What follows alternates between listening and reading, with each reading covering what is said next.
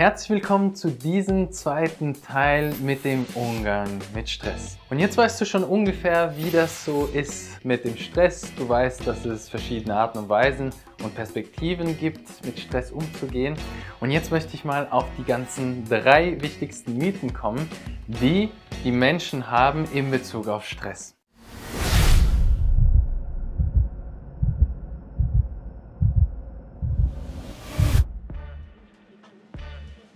Ich würde sogar sagen, es macht gesund, es macht nicht krank. Allerdings nur dann, wenn es ein positiver und guter Stress ist. Das heißt, wir reden dann von einem Eustress.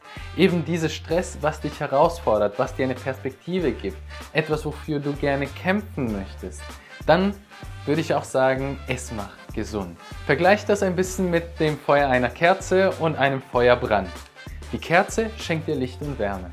Ein Feuer oder ein Hausbrand ist schlecht. Du weißt, dass meine Tanne gerade abbrennt, ne? Das kurbelt im Prinzip dein Emotionskarussell an, die Gedanken sind unkontrollierbar und dein Fokus verliert sich. Wie kannst du dem entgegenwirken?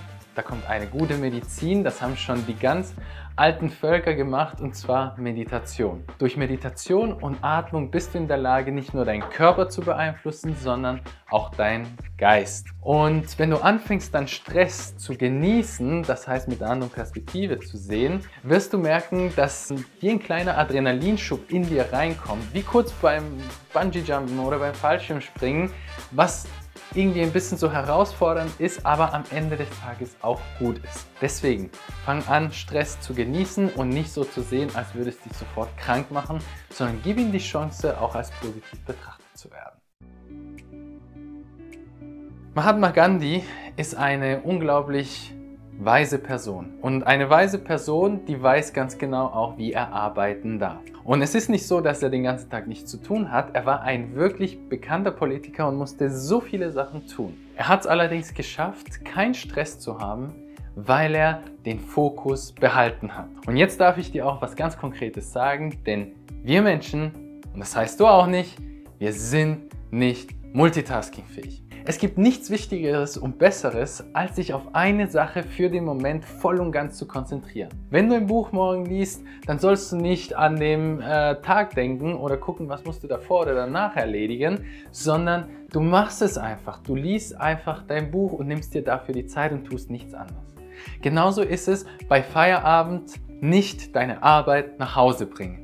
Es gab einmal einen Mönch und der ist mit seinem Mönchkollege durch einen Spazierweg gegangen. Und es hat geregnet in den Vortagen, weswegen es wirklich einen hohen äh, Wasserstand gab im Moment, wo sie den Fluss überqueren wollten. Die erfahrenen Mönche, die ihre Schweigegelöbte abgegeben haben, waren schon wirklich bereit, die kannten das und wussten auch, wie sie alles überqueren. Allerdings nicht die eine Frau, die sie am Straßenrand bzw. im Wegrand gefunden haben. Der eine Mönch hat ohne viel zu reden, ohne etwas zu sagen, einfach die Frau einmal in Huckepack genommen und übers Fluss überquert. Und das, obwohl er eben die Schweigegelöbte hatte. Und der eine Kollege, da wo sie dann ähm, im Tempel waren und wo dann die Schweigezeit vorbei war, hat der Mönch dem anderen gefragt, hör mal, wie konntest du nur diese Frau anfassen, obwohl du die Schweigegelöbte hattest und auch mit ihr noch geredet hast?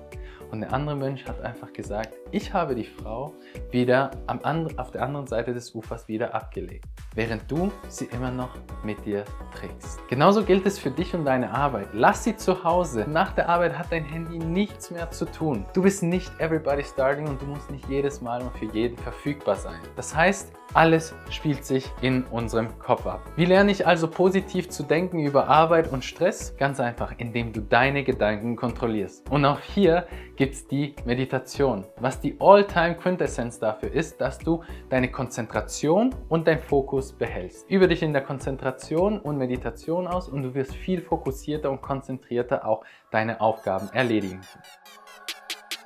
Nein, Bullshit! Genau das ist der Mythos. Du sollst nicht Stress vermeiden. Es geht nicht darum, Stress zu vermeiden, es geht viel eher darum, mit Stress umzugehen.